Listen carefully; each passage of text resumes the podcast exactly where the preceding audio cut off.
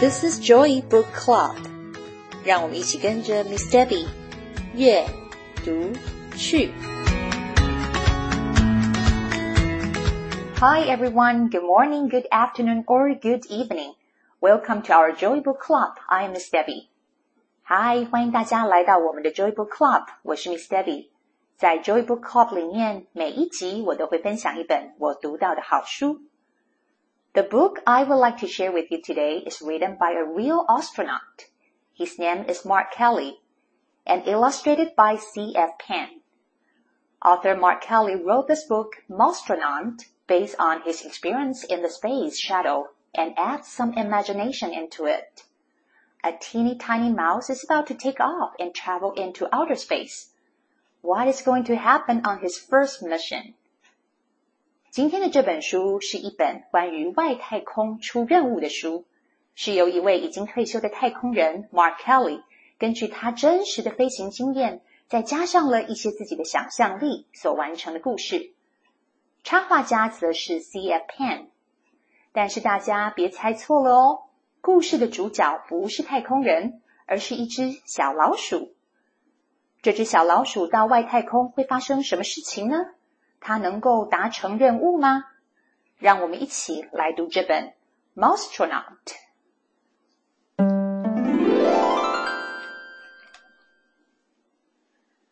The space shuttle is set for a launch, and the astronauts are doing their last-minute training to prepare for the mission.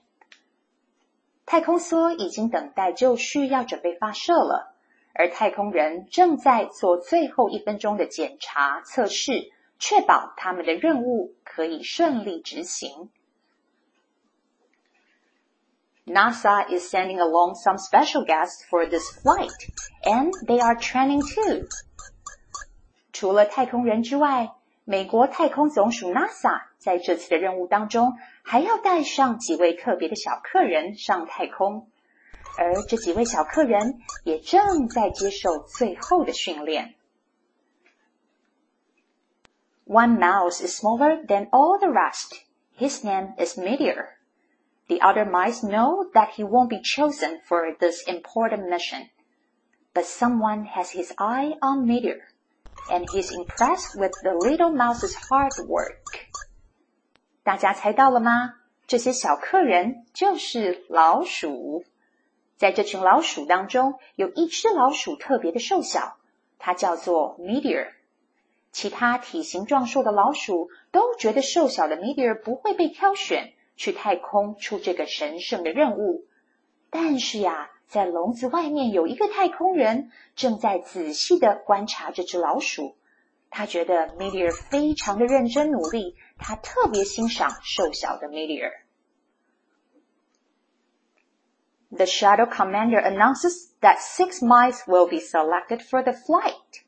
He picks five of the biggest, strongest mice.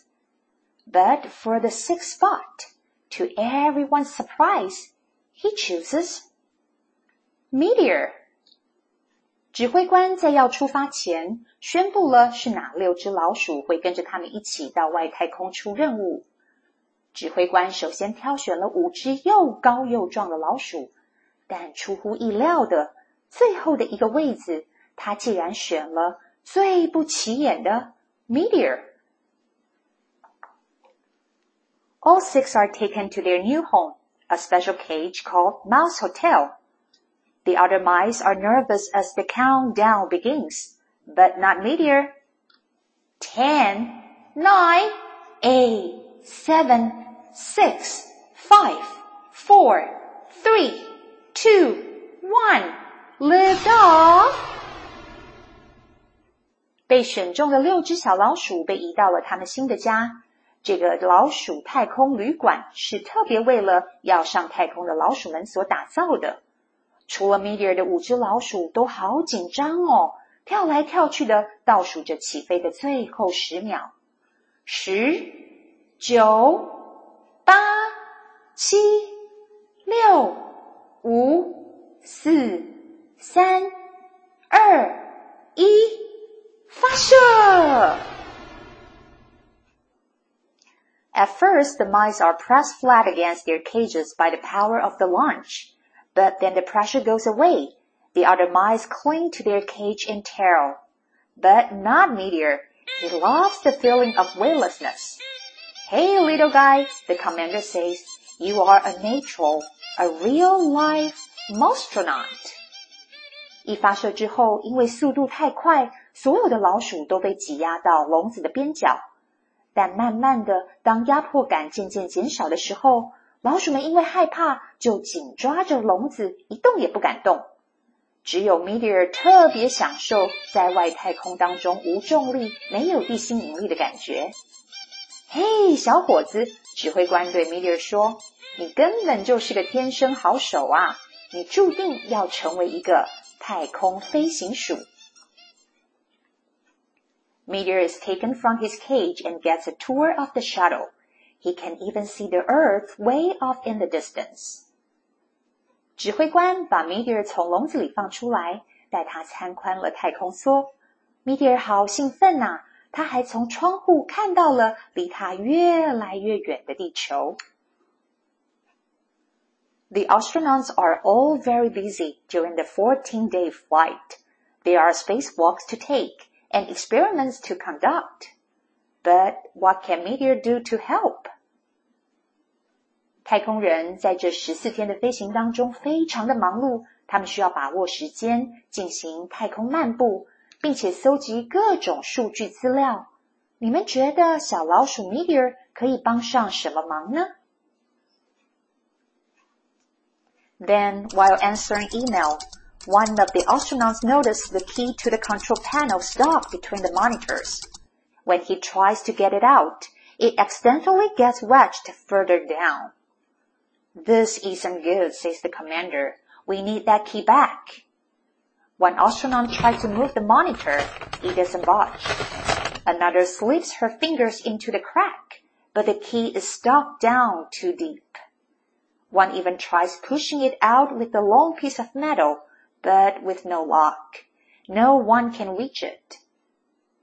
就在这个时候，一位太空人正在电脑前回邮件。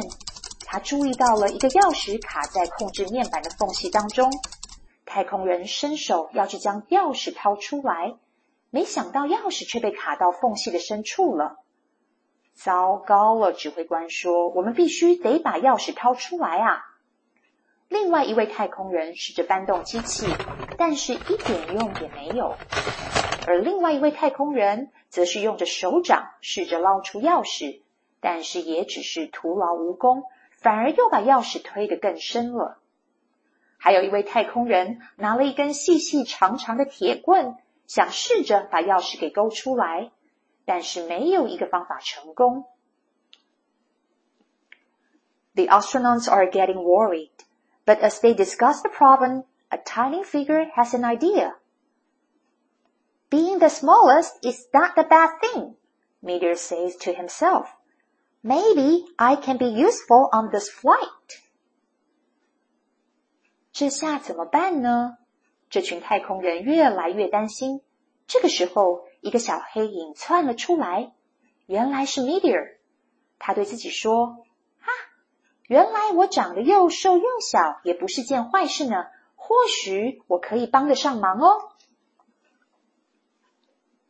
Meteor squeezes his way into the crack. The space is dark and cramped. The meteor spots the key and tugs at it with all his might.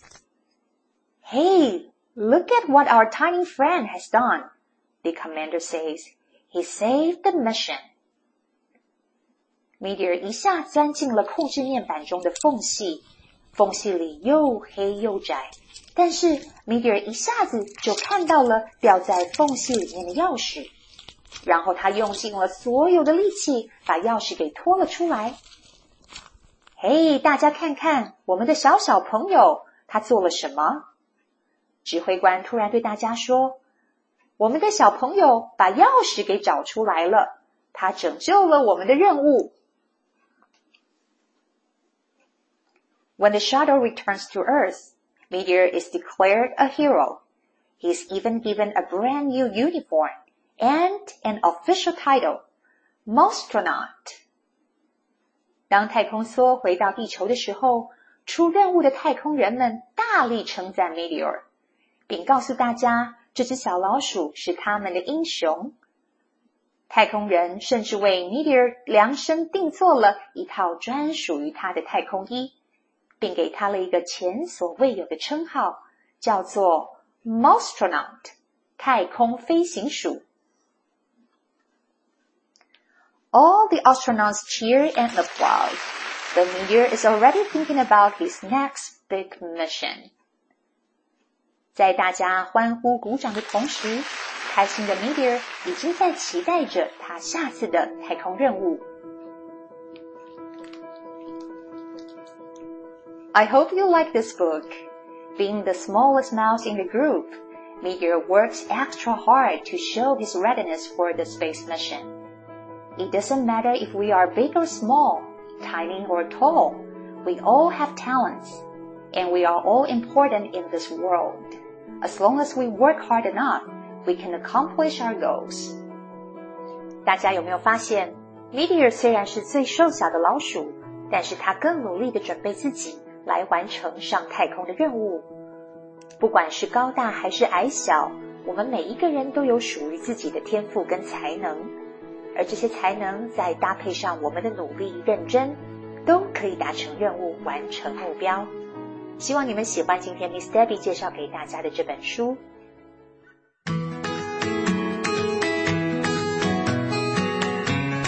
Thanks for listening. If you enjoy this episode and you would like to help support the Joy Book Club, please share it with others or post about it on your social media.